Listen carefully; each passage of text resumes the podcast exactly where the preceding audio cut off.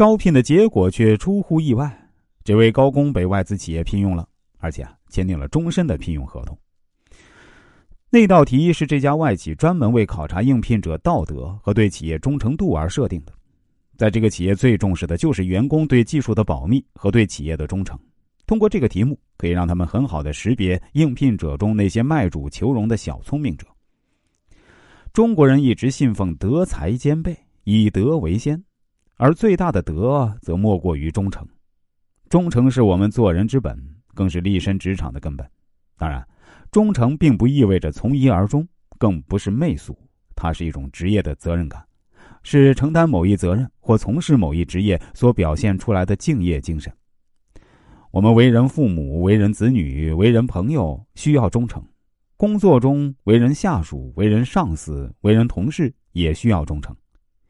李嘉诚先生就曾经说过：“做事先做人，一个人无论成就多大的事业，人品永远是第一位的。”而人品的第一要素就是忠诚。在电影《无极》中，昆仑对大王说：“跟着你有肉吃。”忠诚是一个员工的优势和财富，它能换取老板对你的信任和坦诚，能换来同事对你的赞许，更能换来你的成就感。如果有了忠诚的美德，有一天你会发现，它会成为你巨大的财富。相反，如果你失去了忠诚，你就失去了做人的准则，失去了成功的机会。士兵突击热播后，有很多人不明白为什么聪明的成才总是得不到连长和老 A 元朗的待见，反而对许三多情有独钟。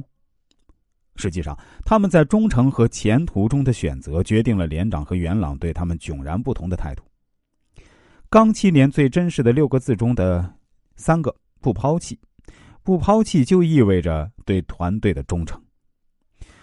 连长开始看不上许三多，就是认为他那副熊样不像能懂这份荣誉感的人。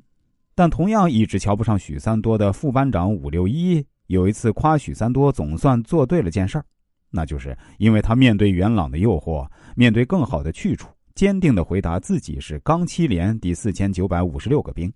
显示了他对钢七连的无比忠诚。而成才之所以得罪了全连的人，不仅是因为他离开了七连。更重要的是，他在七连输了演习关键时刻选择离开，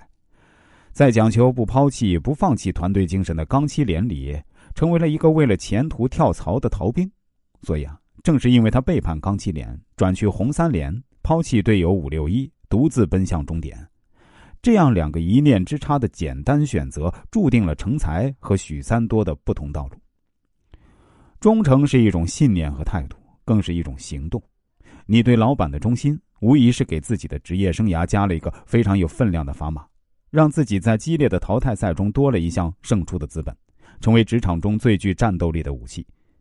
带着“忠诚”二字上路，到哪里你都能成为让老板赏识的员工，随时都有成功的机会等着你。